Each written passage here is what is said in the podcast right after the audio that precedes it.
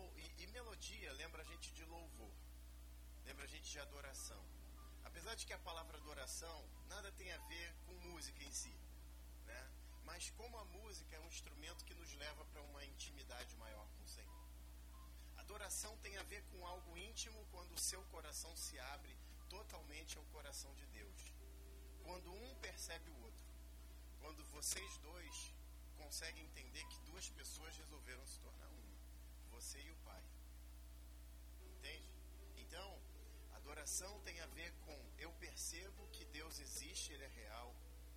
E Ele, inclusive, é galardoador daqueles que o buscam.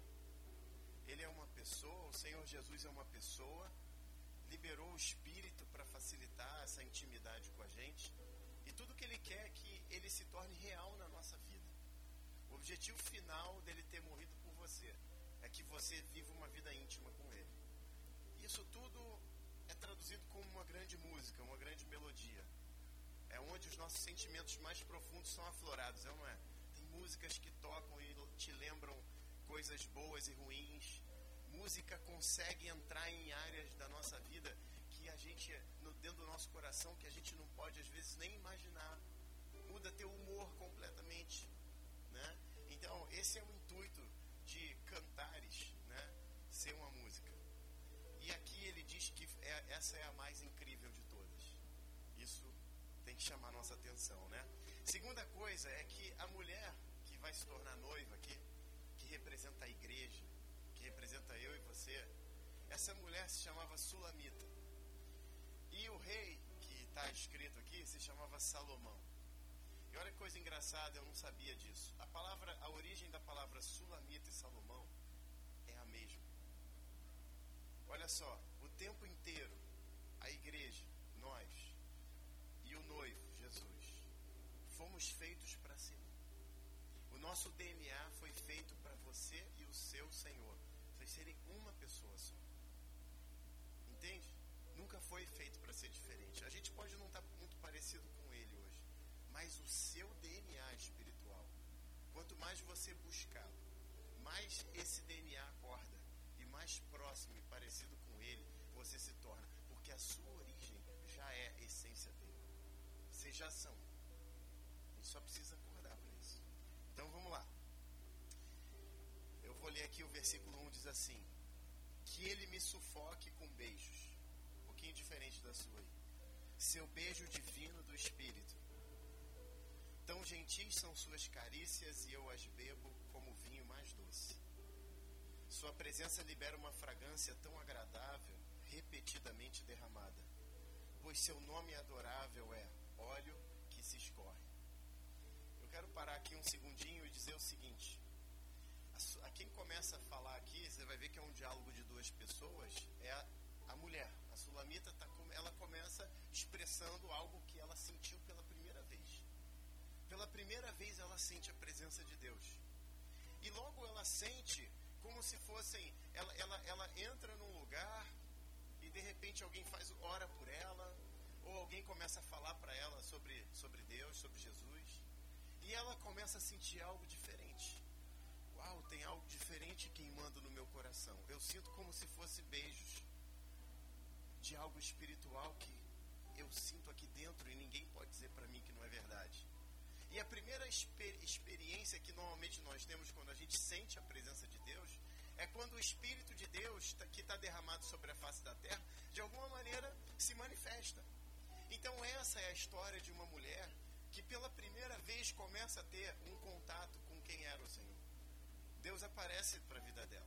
Ela não sabe direito quem é. Ela só está se sentindo muito bem.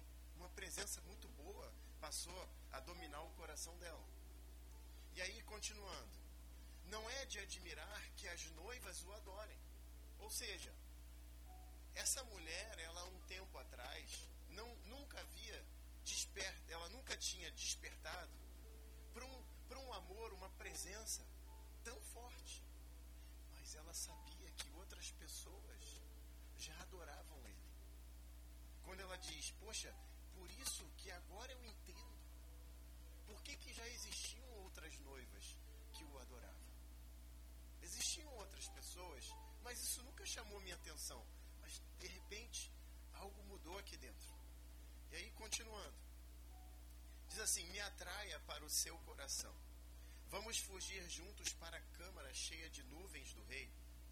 Lembraremos do seu amor, regozijando-se e deleitando-se em você, comemorando cada beijo como melhor que o vinho. Não é de admirar que a justiça te adore. Olha só que coisa interessante. Aqui ela ainda não consegue perceber exatamente quem é o noivo, quem é, quem é Jesus. Mas ela começa a perceber os traços do reino de Deus vindo dessa pessoa.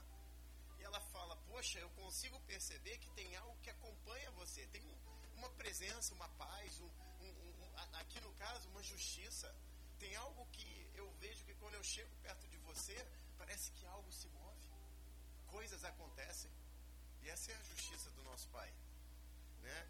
E ela diz assim: Donzelas de Jerusalém, na escuridão do crepúsculo, sei que sou tão indigna, tão necessitada. Então, olha só que coisa interessante aqui. Quando a presença de Deus chega pela primeira vez na nossa vida, acontece uma coisa muito interessante. À medida que a gente sente a presença tão boa dele, tão pura e tão santa, algo começa a despertar no nosso coração. E eu começo a olhar para o meu coração e falo, sabia que tinha umas sujeirinhas aqui dentro. Senhor, o Senhor é tão bom, mas agora que eu estou te percebendo e o Senhor está começando a revelar exatamente quem você é para mim, eu começo a descobrir quem eu sou também. E eu começo a descobrir que existem impurezas na minha vida que eu não via antes. E agora elas estão me incomodando. E vê se isso não tem a ver com a caminhada de quem começa a dar os primeiros passos com o Senhor. E aí olha só que coisa interessante. E aqui entra Salomão falando pela primeira vez. E é interessante que é, nessa tradução ele usa ele, ele usa a definição de Salomão como o rei pastor. Porque aqui Jesus ele é muito revelado. Esse livro revela muito Jesus como um grande rei e revela ele como o bom pastor, aquele que cuida de mim e de você. Entende? Então o tempo inteiro quando eu me pastor responde para ela. Assim que ela disse, né? Eu sei que eu sou tão indigna, tão necessitada. E o rei pastor vira e fala: No entanto, você é tão adorável. Aí na sua tradução talvez ainda esteja ela falando, mas aqui ele entende que é Jesus falando. Então olha só, à medida que ele vem, presença, uma presença especial entra na nossa vida, eu começo a perceber impurezas, me sinto indigno mas logo, logo, logo ele não aceita essa condição temporária que você se defina por uma condição temporária de, de pequenas sombras que ainda tem dentro de você, pequenas sujeirinhas que ainda tem dentro de você, e ele fala: No entanto, eu acho você adorável. Eu paguei um alto preço por você e eu já te vejo. Os meus olhos já enxergam você transformado. Então, olha só que coisa interessante. E aí a sulamita continua: Sinto-me tão escura e seca quanto as tendas do deserto, dos nômades errantes. Na sua, na sua Bíblia está Quedar, né? Quedar significa uma nome de uma região E era um dos nomes dos filhos de Ismael, né? Representava eu estar fora da promessa. Né? Lembra que Ismael foi o filho errado que Abraão nunca deveria ter tido, né? Ele, porque ele não aguardou o filho da promessa que foi Israel. Não é isso? Então, veja bem. Então aqui ele estava com, essa situação e aqui ela, ela, ela diz, eu me sinto tão, tão impura e ao mesmo tempo tão fora das promessas que tantos vocês falam nessa caminhada com o Senhor. E aí, olha que coisa interessante. O rei pastor diz assim, pela segunda vez, mas você é tão adorável, com uma tapeçaria de linho fino pendurada no santo lugar. Então, já começa uma história maravilhosa. Quem realmente é o Senhor para nós? Aqui ele começa a definir um padrão do que esperar do seu rei, pastor. Enquanto você começa a encarar e olhar para si e não conseguir se perdoar e, e olhar para os seus defeitos, para as suas falhas, e você se sentir indigno, indigna, o Senhor está o tempo inteiro falando: Mas eu morri por você, mas eu amo você, mas eu não desisto de você.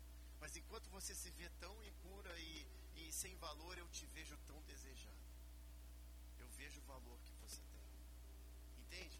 E aí você começa a entender quando João fala lá no, no capítulo 3, quando ele está escrevendo o livro dele, ele diz assim: Porque ele deu a vida por nós, porque, é, porque ele entregou o seu próprio filho para que todo que nele crê não pereça, mas tenha vida eterna. No 17 ele veio, porque eu não vim para condenar, eu vim para que todos sejam salvos. Então, aqui define muito bem, de uma forma alegórica e, e, e simbólica, que esse é o nosso Senhor. Aquele que não veio em hipótese nenhuma para nos condenar. Aquele que veio, pelo contrário, para te convidar e para que você comece a andar com ele. E no meio do caminho ele, ele começa falando sobre a sua identidade. Quão amável você é, quão especial você é e quão único você é. Não importa o que pessoas falam a seu respeito, não importa o que pensam de você. Entende? Importa que essa caminhada é íntima, sua e dele. E ninguém pode definir a sua identidade, a não ser o seu pai, ou aquele que deu a vida por você, que é Jesus. E quanto mais você se aproxima dele, é isso que você ouve. Ah, Senhor, mas olha só como é que eu tô, tô tanta besteira. No entanto, você é adorável para mim. E eu acredito em você. Entende? Isso é forte demais. Isso tem a ver, isso ensina na nossa caminhada. Você que já caminha um tempo com o Senhor, eu quero que você lembre dos seus primeiros passos de amor. Se você está começando a tua caminhada e você tem, tinha qualquer outra imagem de Deus, eu quero que você hoje dê uma chance para Ele provar quem Ele realmente é. Sabe por quê? Através da sua vida, muitos virão. E você precisa entender como o Senhor trata os novos que estão chegando. Sem escravidão, sem acusação, com uma porta aberta, um coração aberto, pronto para gerar intimidade e uma nova vida. Amém? Então vamos continuar aqui. E aí a Sulamita continua. Por favor, não olhe com desprezo por causa das minhas maneiras sombrias e pecaminosas. Meus irmãos raivosos brigaram comigo e me designaram guardiã de suas vinhas de ministério. Então, olha só, aqui ela está dizendo que ela está queimada, na sua tradução está dizendo que ela foi queimada pelo sol e machucada. E que os irmãos obrigaram ela a cuidar da, da, das vinhas e, do, e do, do, do rebanho deles. E aqui tem uma coisa interessante, é isso mais ou menos o que a vida vai fazendo com a gente. Toda vez Salomão gosta de falar muito de, dessa alegoria de sol, é, todas as coisas que acontecem debaixo do sol, ele define como essa vida natural, dura, injusta, que nos machuca. Entende? Você está vivendo e tem o sol te queimando aqui. Entende? Ou seja, a gente vive a vida nessa terra e tem coisas machucando a gente constantemente. E pelo contrário, pessoas ainda colocando responsabilidade delas sobre a nossa vida. Pessoas usando armas que não deveriam usar e nos machucando. Ou nós mesmos usando armas e machucando pessoas. E assim tudo se define embaixo do sol. Segundo Salomão, é tudo vaidade sobre vaidade. E o Senhor nos chama para subir num lugar mais alto e ele começa a querer definir uma outra história. quando ele fala, ela fala que, que os irmãos dela ainda obrigavam ela a cuidar das vinhas deles, das vinhas ministeriais, lembra que a tua própria vida é o teu primeiro ministério. Sua família é teu ministério. Seu trabalho é seu ministério. Não, só as, não são só as coisas que a gente faz dentro da igreja. Pelo contrário, esses são mais importantes, tirando aí o trabalho. Entende? Então, não adianta. Eu não posso me responsabilizar por uma pessoa. Às vezes eu tento, eu dou a minha vida e aí aquela pessoa ainda erra comigo. E eu me sinto injustiçado e aquilo vai me machucando. E assim vão os relacionamentos. Assim vai andando e caminhando a humanidade. E aí ela, ele diz assim, ela diz assim, então, eles me designaram guardiã das suas vinhas de ministério, mas eu não cuidei da minha vinha por dentro. Ou seja, enquanto eu estava sendo machucada, acabou que eu deixei de cuidar do meu próprio coração. E fui me machucando. E ver se assim não é a nossa vida. A gente vai vivendo a vida de qualquer jeito, a gente às vezes não, não conhecendo o Senhor, desprotegido, se sentindo machucado. Um te machuca aqui, o outro te machuca aqui, aí você foi machucado aqui, tu machuca lá. E começa um tal de um machucar o outro. Destruição sobre destruição, mal que gera mal. E vai às vezes ficando difícil. Tem hora que, cara, vou parar de ler o jornal que a desgraça está crescendo. né? Entende? Quando na verdade nós fomos criados para sermos manifestadores da glória de Deus, bondade sobre bondade, graça sobre graça, misericórdia sobre misericórdia, perdão sobre perdão, amor sobre amor. Amém? E aí vamos lá, sim, então ela se sentia sem o Senhor. Por que você não me diz, amante da minha alma, onde você alimenta seu rebanho? Olha ela procurando o Senhor. Ela começou a se preocupar em buscar. Eu quero andar com você. Eu quero te conhecer, Jesus. E ela fala: Então por que você não me diz, amante da minha alma? Ou seja, eu gostei do que eu senti. O meu coração já te deseja, né? Onde você alimenta seu rebanho? Onde você leva seus amados a descansar no calor do dia? Pois desejo estar ao seu redor enquanto perambulo entre os rebanhos dos seus pastores. Olha que coisa engraçada. Aqui ela, ela já percebe que ela estava aprendendo a conhecer o Senhor, mas já existia pessoas que andavam com ele. E ela fala, ela, ela fala, eu quero, já que eu não sei direito como eu vou te encontrar, eu vou seguir o rebanho dos seus pastores. E é aqui que você entra. Porque quando você começa a desenvolver intimidade com o Senhor, você passa a ser um modelo. Você passa a ser o mesmo modelo de pastor que ele é, para que pessoas o conheçam. Você quer conhecer o Senhor? Então, fácil, segue o Renato. Segue o Alexandre, segue o Lico. Entende? Vai andando, vai andando perto dele que você vai descobrir quem é o Senhor. Isso vira modelo para a nossa vida. Isso vira, vira uma forma como o Senhor faz para que o reino dele se dissemine. E aí diz assim: É você quem desejo, ela falando ainda, sem nenhum véu entre nós. Ou seja, ela está seguindo um homem de Deus, uma mulher de Deus, para ver se encontra o amado dela. Mas na verdade, eu quero te encontrar, Jesus. Eu não quero depender minha vida inteira de seguir pessoas que te conhecem. Eu. Você entende o que, que nasceu no coração dela? Nasceu um desejo íntimo que só pode acontecer entre você e o Senhor. E isso é parte fundamental do amadurecimento da noiva. Você quer? Quem quer aqui que é uma porção maior de Deus? Isso tem que despertar dentro de você. E eu quero te dizer que isso não acontece no dia corrido do seu dia a dia. Isso não acontece quando o sol está te queimando. Quando você está lá na correria do trabalho, quando você já acorda atrasado para tomar banho, quando você já chega em casa corrido. Se você não parar para gastar tempo e desejar, eu quero te conhecer, Jesus. Eu não quero véu entre nós. Eu não quero pessoas me dizendo quem você é. Eu quero te conhecer. Esse talvez seja de todos aqui o anseio que Deus espera para procurar no coração de cada um de nós. Aqui começa uma nova história. E essa história não começa quando Deus, por um estalo, ele decide te amar. Você entende? Não. Aqui começa quando um de nós decide amar Ele. Sabe por quê? Porque a atitude dele. já foi dado há muito tempo. Eu paguei o preço por você. Então agora, quem precisa corresponder ao chamado? Somos nós. Mas você sabe que uma vida natural não te atrai nada para a presença. Mas quando a vida natural te leva para os buracos da tua alma, tudo que você quer é sentir aquela presença. Então aquela presença, essa história dos três porquinhos. Essa foi aqui para o casal, já que minha esposa não está aqui. Casal Kids que está aqui. Tá? Ganha aquele que investe no tempo certo, no momento certo. Porque na hora que vem a tempestade, quando o relacionamento não está feito, é difícil ouvir a voz. Mas quando você investe antes, quando você deseja antes, eu vou te dizer uma coisa: existe um rei apaixonado querendo se aproximar de você. E você vai descobrir isso aqui. Então, ela, quando ela diz, é você quem eu desejo,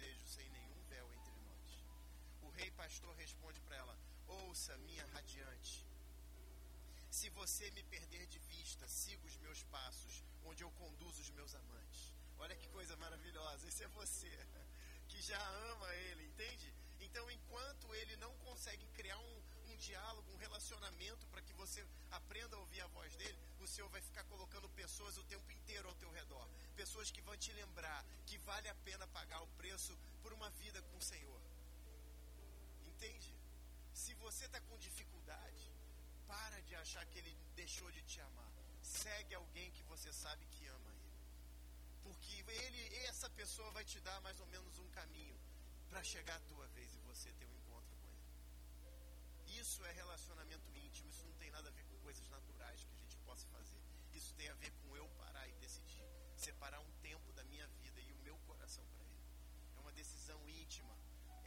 oração que você faz com a porta do teu quarto fechada que ninguém ouve, mas Ele está o tempo inteiro aguardando ouvir a sua voz. Amém? E aí ele diz assim: Venha com seus fardos e cuidados. Venha para o lugar perto do santuário dos meus pastores. Minha querida, deixe-me dizer como eu a vejo. Pela terceira vez ele vai afirmar quem ela é. Você é tão emocionante para mim. E eu quero que você imagine Jesus falando isso para você. Você é tão emocionante para mim. Olhar para você é como olhar para um dos melhores cavalos de Faraó, um corcel forte e real puxando sua carruagem real.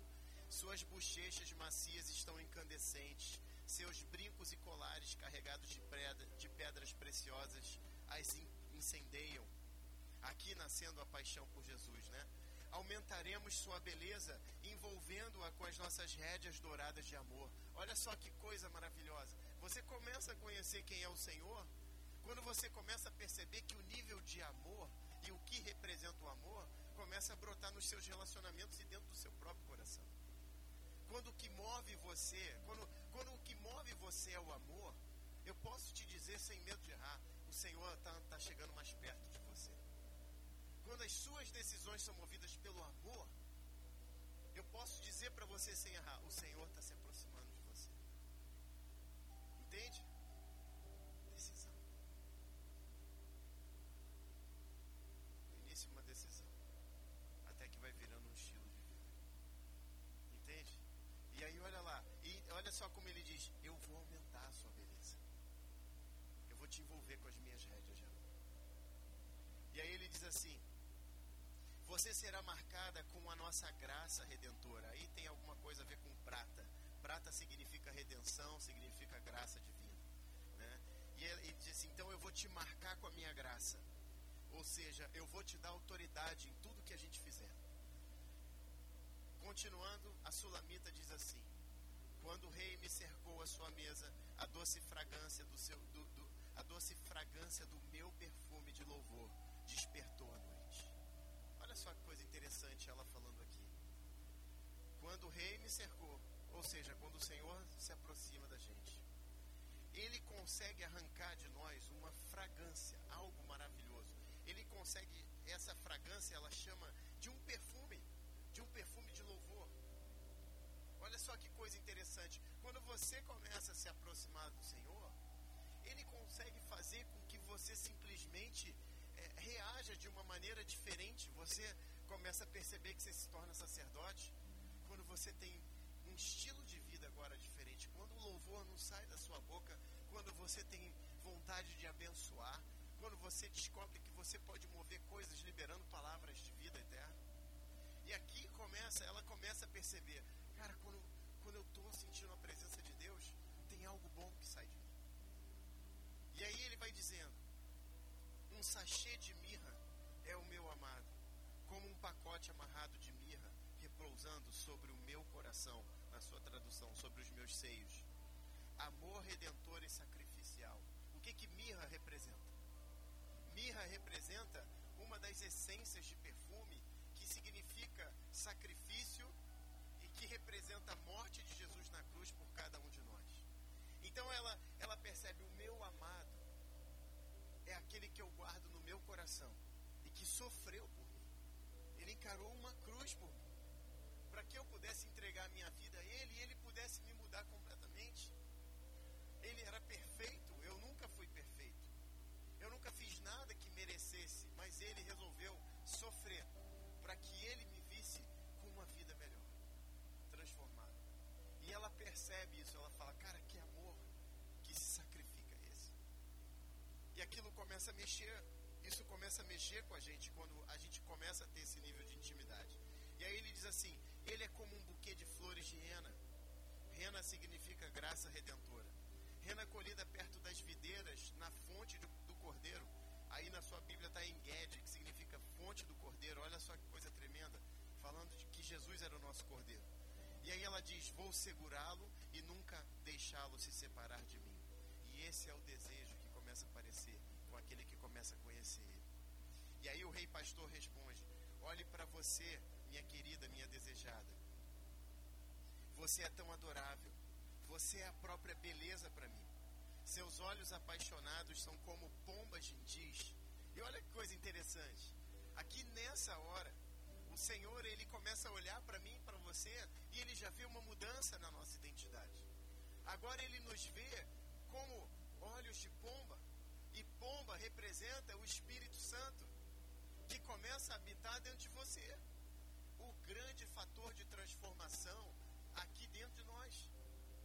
Então ele começa a ver uma, uma primeira mudança na Sulamita, ou em mim e você, quando ele começa a ver que o Espírito Santo é bem-vindo. Porque a Bíblia diz que nós somos templo dele, só que ele só vai habitar se ele for muito bem convidado e se ele for aceito e desejado aqui dentro. Só que o Senhor começa a perceber: tem um amor aqui que está despertando, porque eu vejo o Espírito em você. E aí ele continua. A Sulamita agora fala para ele no final do capítulo 1: Meu amado, tão bonito e atraente, você é agradável além das palavras. Nosso local de descanso é ungido e floresce como um prado verde na floresta banhada em luz. Vigas de galhos de cedro estão sobre as nossas cabeças e varandas de pinheiros com cheiro agradável, e assim acaba o capítulo 1. Capítulo 2. A, começa a Sulamita ainda falando, ela diz: Eu sou verdadeiramente sua rosa. Aí está rosa de Sharon, né? Que diz, significa o seguinte: rosa significa aquela que é coberta por sua sombra. Lembra? Salmo 91, aquele que habita no esconderijo do, Altíssimo sobre a sua sombra. Entende? E aí, ela, ou seja, ela, aqui quer dizer, eu sou verdadeiramente coberta por sua sombra. E olha só o que, que significa Sharon. Significa o próprio tema da sua música. Ou seja, a sua presença traz tanta alegria para o seu amado que ele fica como aquele que sonha, que canta. Você é motivo de alegria para o Senhor e não vergonha. Você, com todas as suas dificuldades, passando os seus problemas, com aquelas áreas que você não consegue vencer, você continua sendo muito desejado por Ele. Ele não desiste de você. Só que a gente está acostumado a desistir de pessoas. A gente está acostumado a sofrer de pessoas que desistiram de nós. Mas eu quero dizer, o seu amado nunca desiste de você. Pelo contrário, você é motivo de música para ele e alegria. E então ela diz: Sou coberta pelo amor dele, crescendo no vale. E o rei pastor responde: Sim, você é minha querida companheira. Você se destaca de todo o resto.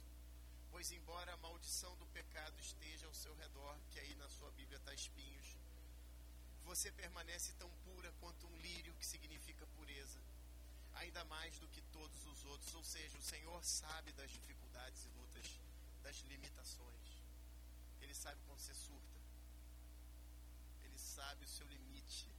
Viu? Não é só a vida que sabe quando você surta, não, vida. Senhor sabe também. Hã? E aí ele diz assim: Olha, mas mesmo lá nos vales, eu estou atrás de você. O Senhor fez algo totalmente contrário à identidade dele. Aquele que era totalmente luz se entregou e foi lá nas trevas e tomou a autoridade pela minha e a sua vida. Você já viu pela primeira vez água e óleo se encontraram. E olha que é impossível. Entende? Luz e trevas, impossível. Mas ele preferiu abrir mão, largar tudo, invadir as trevas só para tomar a nossa vida de volta para ele. Esse é o amor que ele tem por nós. E aí ele diz assim: A Sulamita então responde: Meu amado é para mim a macieira mais perfumada, ele está acima dos filhos dos homens. Que significa aí na sua tradução árvores. Sentado sob, sob sua sombra da graça, floresço em sua sombra, apreciando o sabor doce do seu agradável e delicioso fruto, descansando com prazer onde sua glória nunca desaparece. De repente ele me transportou para sua casa de vinho. Ele olhou para mim com seu amor implacável e divino. E aí é onde está escrito aí na tua, na tua Bíblia: a sua bandeira sobre mim é o amor. E aqui tem algo interessante que ela define que ele, ele coloca sobre a casa, sobre a igreja, que é a sua vida, uma bandeira de um amor implacável. E engraçado aqui que essa raiz dessa palavra bandeira, é, ela, ela existe uma, uma raiz hebraica utilizada para bandeira militar, exército, e existe uma raiz hebraica usada para as bandeiras que as doze tribos utilizavam. E a raiz dessa palavra bandeira e a bandeira que está sobre mim, o amor, tem a ver com a raiz da bandeira que estavam sobre as doze tribos. E sabe o que, que isso quer dizer? Que numa boa, a gente pode ficar aqui filosofando sobre 12 diferentes tipos de personalidades e diferentes tipos de igreja que adoram o Senhor com diferentes estilos, mas aqui ele unifica todas elas e diz: a partir de hoje eu só reconheço uma, aquela a qual está sobre a bandeira do amor. Você entende isso? Isso é, isso é extremamente importante para a gente nos definir como igreja. Então, qualquer coisa hoje que fuja do amor se distancia do princípio de igreja que o Senhor separou para ele e que cobriu a casa dele. Entende? O principal valor que ele define sobre nós, ele coloca, é o amor. Local de proteção, local onde você está guardado, local onde ele quer que você viva eternamente. E aí, continuando, ele diz assim: Reviva-me com seus bolos de passas, e novamente com suas maçãs. E, e ela fala: Ajude-me e me abrace, pois estou doente de amor. A Sulamita, então, aqui, ela, ela olha, vê que o amor dela está crescendo. Primeiro ela deseja buscar ele, depois ela começa a ir atrás daqueles que o conhecem, depois ela começa a desejar, ele é o desejado da minha alma. E quando ela então tem um encontro com a bandeira do amor, quando ela tem uma revelação mais profunda de quem o Senhor é e do, e do, do Senhor que está sobre a vida dela, ela fala: Cara, esse amor está crescendo de uma maneira tão grande que agora eu estou doente de amor. Olha, o nível está crescendo. Isso tem a ver com aquele que resolve largar tudo e declarar: nada é mais importante. Nada é mais importante na minha agenda que vai entrar essa semana. Nada é mais importante do que eu separar meus pequenos momentos que eu vou ter com o Senhor essa semana. Você entende? A gente tem um preço para pagar para Ele ser um com você. Chega de você ficar ouvindo é pela boca daqueles que o amam.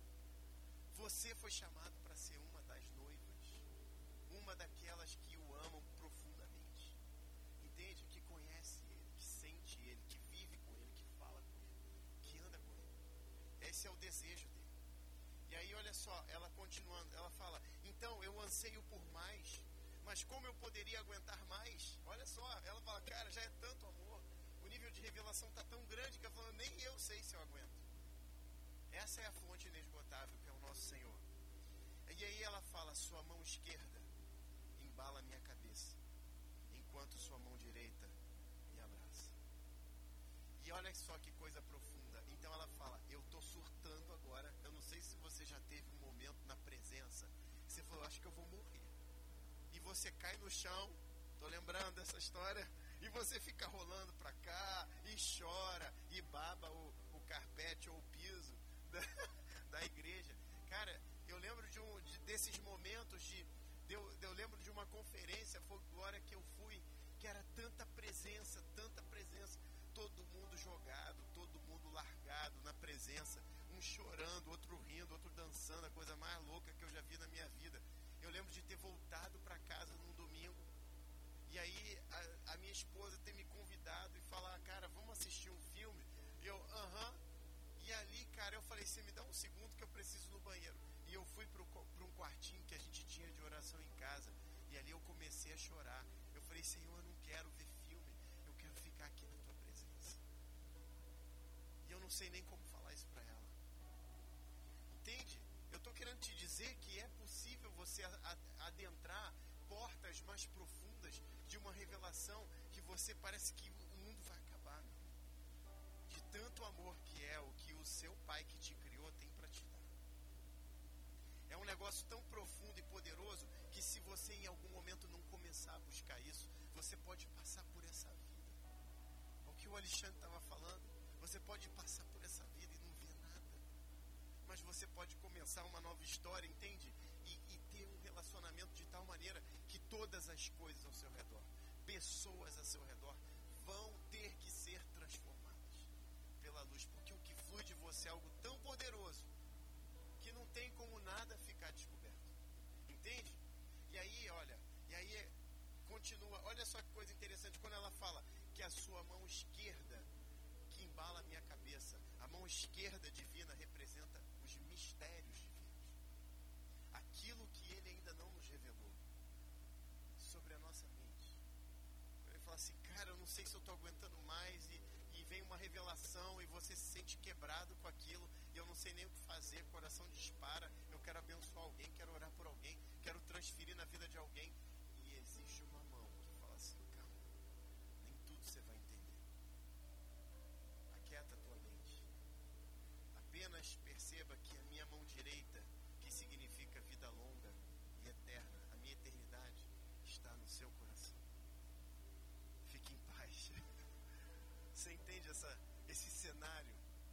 E é assim, quando você está passando pelos grandes momentos da sua vida e pelos piores momentos da sua vida, se você desenvolveu esse relacionamento, você vai sentir que a mão esquerda dele vai falar, cara, parece que está tudo desabando, cara. Mas eu tô com você.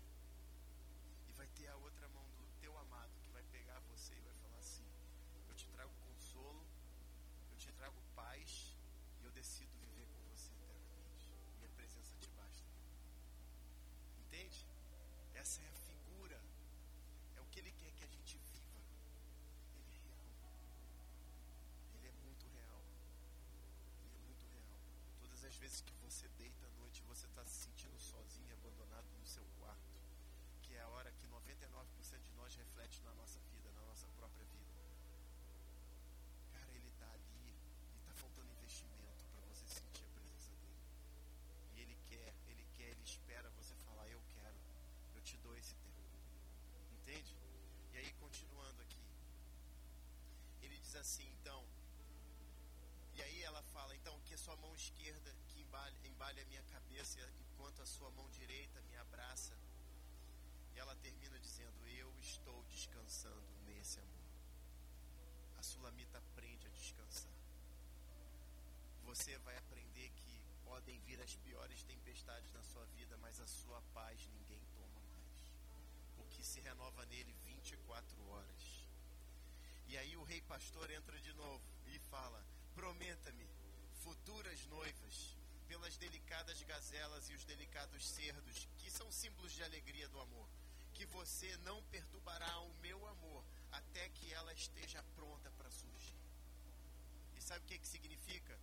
Ou aí acho que está, filhas de Jerusalém, não desperte o amor enquanto não, não, não chegue o tempo.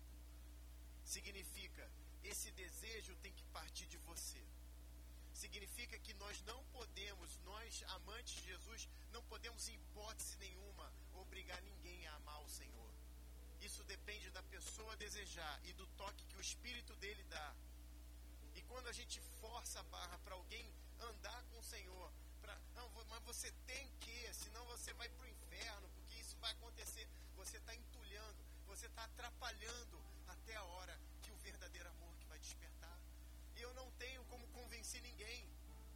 É somente pelo Espírito, Ele é o único que convence. Ele é o único que tem acesso no coração de cada um de vocês. Na hora certa. Se você sofre porque você vê alguém sem o Senhor, ora por esse coração. Espírito Santo, toma ele. Mostra, desperta o amor, porque chegou a hora. Chegou a hora, Senhor, eu quero que aconteça isso. Ora por um coração. Mas nunca força a barra, porque esse amor vem dele, é do amado. É íntimo. Só duas pessoas podem viver isso. Você e ele. Se alguém ficar te dizendo o que, que é o tempo inteiro, você nunca vai viver e nunca vai ser leal. Entende? Então, esse despertar vem dele. E aí a sulamita responda: Ouça, eu ouço a voz do meu amado. E aqui vai ser mais um dos grandes passos de intimidade dela. Ela pela primeira vez ouve a voz. Olha só que coisa maravilhosa. Isso é um marco na vida de um, de um filho de Deus, de uma filha de Deus. Depois de tanto ouvir, depois de sentir a presença, depois de você desenvolver esse relacionamento, você começa a ouvir a voz.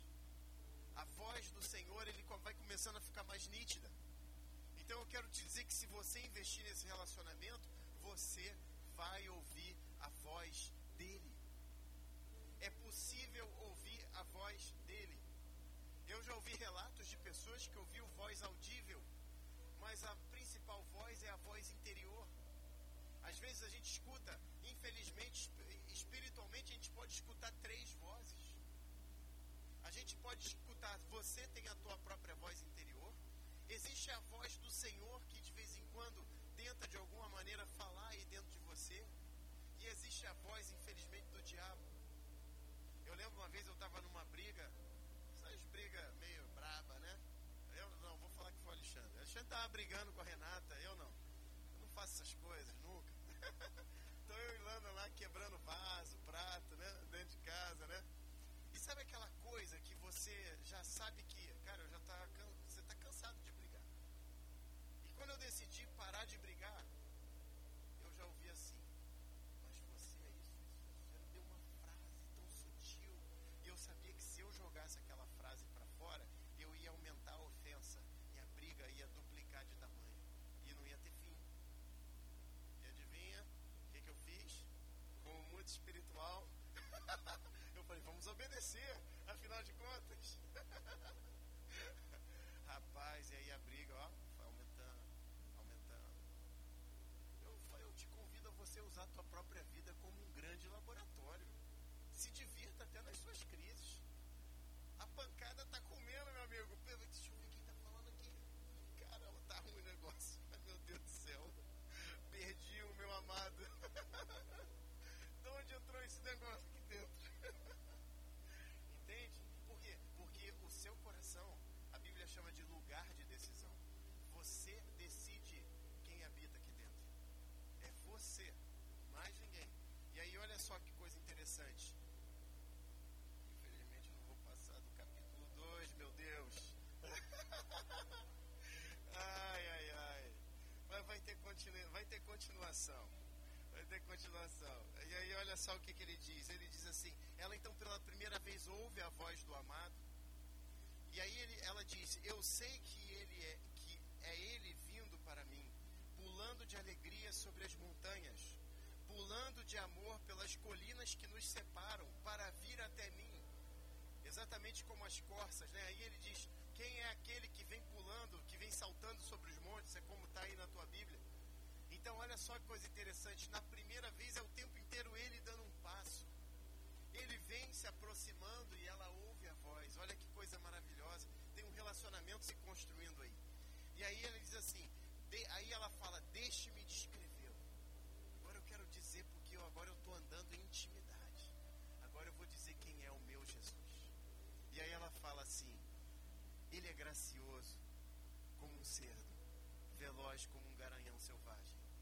agora ele se aproxima, mesmo nos lugares onde eu me escondo. Vem até onde tem trevas na minha vida. Enquanto, olha só que coisa interessante, enquanto Jesus vem andando livre, saltando pelos montes até você. Você está lá no vale, sabe que vale na Bíblia representa os buracos, os momentos difíceis, as, as dores e dificuldades que a gente vive. E colina, os altos montes representam os lugares santos, quando eu resolvo subir mais alto. Então vem Jesus saltando pelos montes, me resgatar nos meus maiores buracos. E ele vem mesmo sabendo que eu estou sujo. Ele não desiste de mim. Ele não se importa. E olha que santidade e, e pecado não convivem. Mas o amor dele fala, cara, eu venho, mas a gente vai para um outro lugar.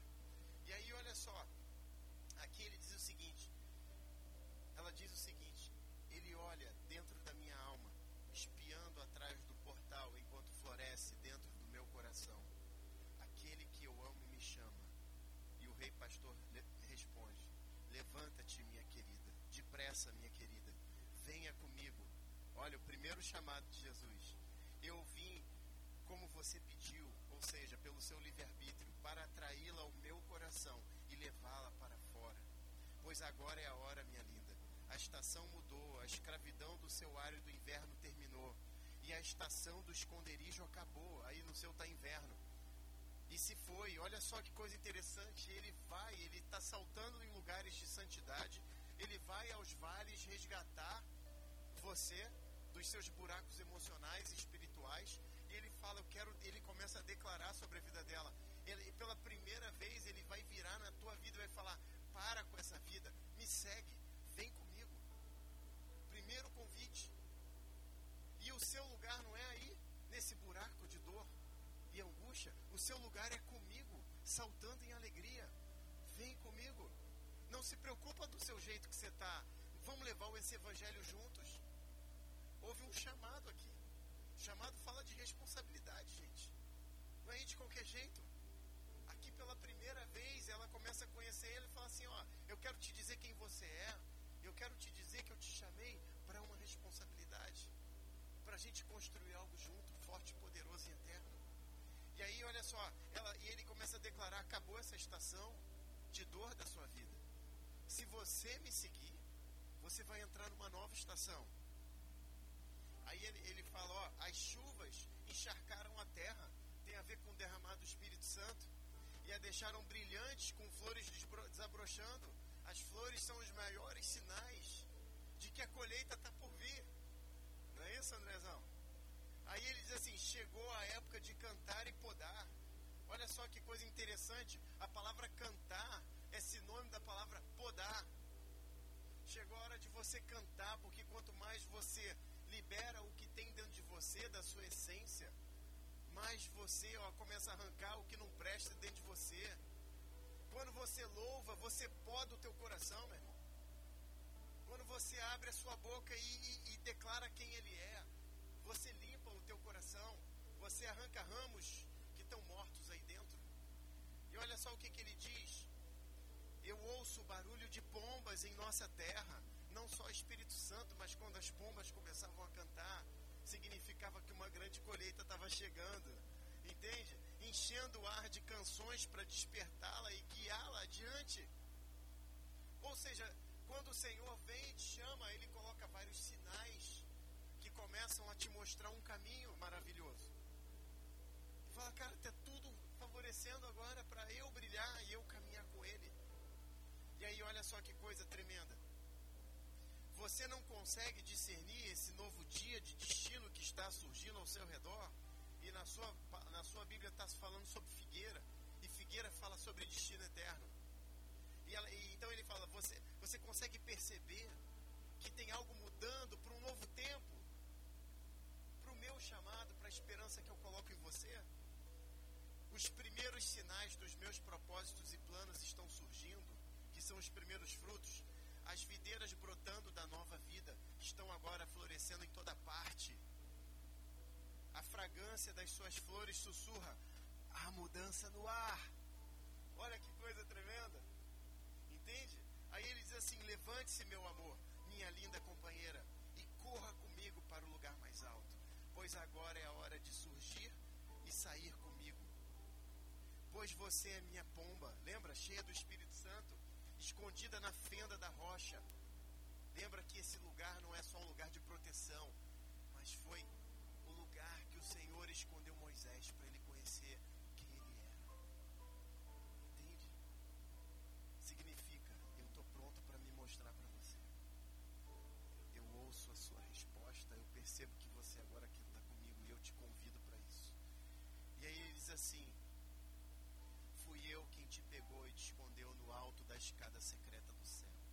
Deixe-me ver seu rosto radiante e ouvir sua doce voz. Quão bonitos são os seus olhos de adoração e amáveis a sua voz em oração. Eu quero te dizer, existe um poder na sua adoração e na sua oração. Tá ruim, o Senhor te deu autoridade para você declarar com a sua boca. A sua voz declarada nunca é em vão. Segundo a palavra de Deus, se gera vida e libera o Espírito Santo. Mais do que isso, o Senhor ama quando você está orando. O Senhor ama porque você está falando com Ele. Ele ama quando você para a tua vida para isso. Entende? E não é assim, ah, eu sou do Senhor, Ele é meu, e aí eu vou, acordo, durmo, acordo, como, e vou para o trabalho e volto e tal, e estou cansado, deito, durmo. Não, Ele ama quando você vem e quando você para, quando sobra tempo na tua agenda para Ele. Entende? E tem algo especial sobre a adoração também se envolve poderosamente te ama poderosamente quando você adora. E a gente precisa amadurecer. Nós, como igreja, a gente está precisando amadurecer. Porque a, a, grande maravilha do culto não começa às sete horas da noite, começa às seis. Quando a gente começa adorando a Ele, é um momento único. Você precisa estar tá aqui para cumprir o seu papel. É o seu, ele te chamou para isso. Entende? Você entende também por que, que a gente termina os nossos cultos aqui adorando? Porque é onde Ele ama. Entende? Então, numa boa, independe, ah, mas eu vou lá no lugar que termina do amém, todo mundo se aperta a mão e vai embora. Não importa, gente. Importa que a gente está buscando em tentar fazer algo que agrade o Senhor. E Ele definiu um único caminho. Entende? E aí, olha só. Ele diz assim: você deve pegar as. Olha só, essa parte é impressionante, é muito importante. Aí o Senhor fala: você deve pegar as raposas perturbadoras, aquelas raposas astutas que atrapalham o nosso relacionamento. Tem uma hora que o Senhor para e fala: ó, mas eu vejo que tem umas raposinhas aí, que elas ficam, ó, tentando destruir a vinha que a gente está plantando. Então não deixa, essas raposinhas são as amarguras, são as dores e as feridas que ficam tentando desviar a gente e nos afastar da presença. Chega, o Senhor fala, cara, o meu amor é maior. Vamos arrancar. Olha o que, que ele fala. Ele diz o seguinte: Pois elas invadem nossa vinha de amor para estragar o que eu plantei dentro de você. Chega, chega de ódio e, e destruição. Corroeu o seu coração, pelo amor de Deus. Tem tanto amor, tem uma fonte inesgotável aguardando por você. Ah, te feriram, mas numa boa. O nível do amor que tem do alto para você é sara todas as nossas feridas. E ele fala: Você as pegará e as removerá para mim.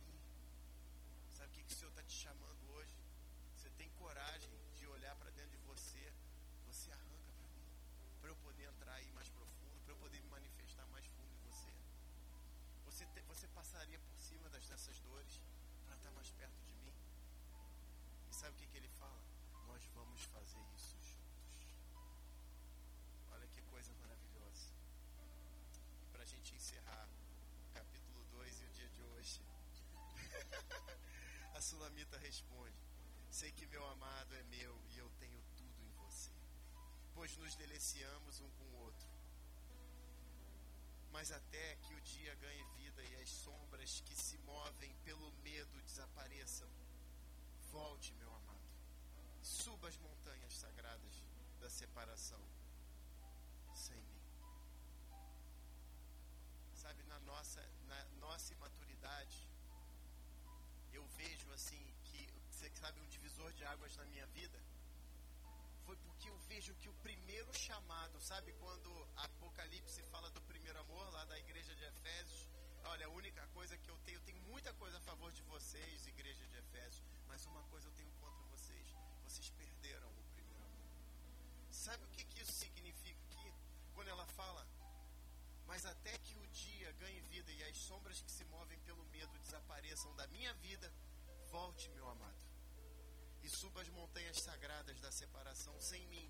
Até o novo dia amanhecer, corra diante como a, a graciosa gazela e pule como jovem cerdo sobre as montanhas da separação. Vá em frente até a montanha das especiarias e eu irei contigo outra vez. Dessa vez eu não vou. Eu estou com medo. Como eu vou me entregar? Como assim? E aí aqui, ó, a noiva imatura, ela perde a oportunidade, a primeira chance dela. Você acredita que diante desse amor aqui, desse convite, ela fala, ó, eu ainda não estou me sentindo pronta. Eu percebo, eu ainda tenho muito medo. Tem coisas dentro de mim que eu acho que eu ainda sou muito impuro, indigno, sabe? Então, Jesus, segue o que o Senhor está fazendo, que eu vou ficar sem você um pouquinho. Eu não sou digno de te acompanhar.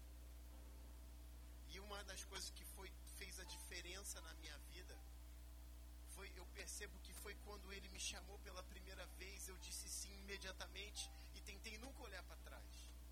Nunca me afastar dele. Algumas vezes eu me afastei. Mas eu tentei corresponder às oportunidades que o amor dele me as portas que se abriram. O servir que me eu tive oportunidade nas pequenas coisas. Ah, posso abrir a porta, eu vou abrir a porta. Posso fazer aquilo, o que, que eu posso fazer pelo Senhor? O que eu vou fazer? Vai varrer o chão, vou varrer o chão. É cuidar de alguém, eu quero cuidar de alguém. O que, que eu posso fazer pelo Senhor? Porque chamado tem a ver com responsabilidade. Ele chamou e ela falou, cara, isso tudo muito bom, eu estou muito apaixonado e tal, mas eu não sei se eu quero. E aí o que a gente vai continuar depois no capítulo 3 é exatamente a falta que ela sente do amado. E ela quando percebe que ela fala, não, Jesus, não dá para eu andar com você ainda não. Ele fala, ok, eu vou continuar o meu chamado. E ela fica sozinha, sem a presença. E a primeira coisa que ela começa a sentir, insônia, angústia, inquietação. Não, eu não acredito que eu perdi a chance. Ele veio até mim, ele me deu o convite e eu disse. E ela começa a correr pelas ruas desesperada procurando o amado. E sabe qual é a coisa maravilhosa? O Senhor vai te dar quantas chances você precisar. Até o último suspiro da sua vida, Ele não desiste de você. E assim como a gente vai estudar que ela encontra Ele de novo lá na frente. O Senhor sabe e Ele está pronto para te encontrar aqui essa noite. Será que a gente pode ficar de pé e adorar Ele? E assim a maturidade da noiva vai surgindo. Entre erros e acertos, entre abandonos e, e entre negações e abandonos, sabe? O Senhor começa o Senhor começa um relacionamento íntimo e ele não espera. Olha que coisa maravilhosa. Ele não ele sabe que você não vai acertar sempre. Ele sabe que em alguns momentos vai ser difícil, você vai dizer não para ele, ou você vai se apegar, se, se apegar a algo errado, algo que tem corroído você. Você às vezes tem valorizado mais a dor do que o amor, mais a amargura do que a presença. Ou você tem amado mais seu trabalho do que do que ele. Ou ele já te mostrou que você precisa perdoar e você não consegue, e você decide não perdoar. Ou que você tem sido injustiçado em algumas coisas e você fala, eu vou soltar e eu vou largar tudo. Pai, mas nós queremos te agradecer porque o Senhor deixou a tua palavra escrita aqui. E quando noiva, Senhor, abandona o noivo, é um buraco eterno que não vale a pena. É um buraco eterno, Senhor, que ninguém pode suprir. Noite após noite estou me mexendo e me virando na minha cama de tormenta. Agora insônia, inquietação e angústia e os traços da perda da presença do Espírito Santo me consomem. Porque eu o deixei sair para longe de mim. Como agora meu coração dói por ele, mas ele não está em lugar algum e eu quero encontrá-lo. Sabe, pela segunda vez a noiva desejou ele. E mesmo assim ele estava lá para ser encontrado novamente. Eu quero que você permita que ele encontre novamente o seu coração. Porque você tem chamado de noivo. Você é querida e amada. O Senhor te deseja de todo o coração. Ele olha para você e fala: Para mim você é a mais bela. Eu te desejo